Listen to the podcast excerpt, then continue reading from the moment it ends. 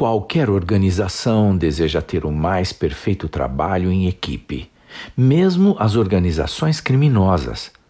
Mas equipe nenhuma acontece automaticamente ou naturalmente. Não basta ter um grupo de pessoas trabalhando no mesmo espaço físico e dizer que formam uma equipe para que sejam. Elas não serão, mesmo que sejam as mais capacitadas em suas funções. Palestras, pregação, lavagem cerebral também não produzirão efeito.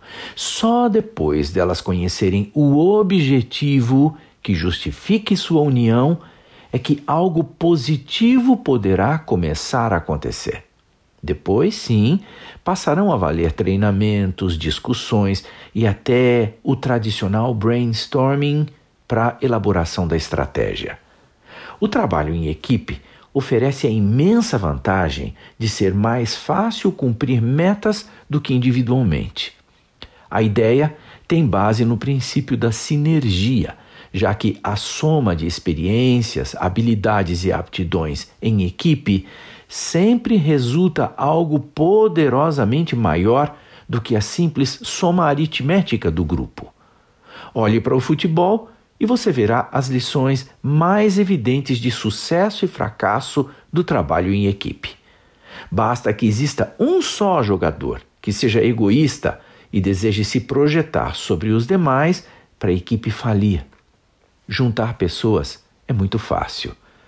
Pô-las na mesma página para que busquem um interesse comum é a prova dos nove de um verdadeiro gerente, um gestor.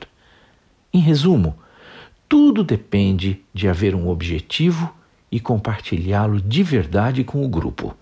A falta de um faz a palavra equipe nada mais que uma boa intenção, porém irrealizável.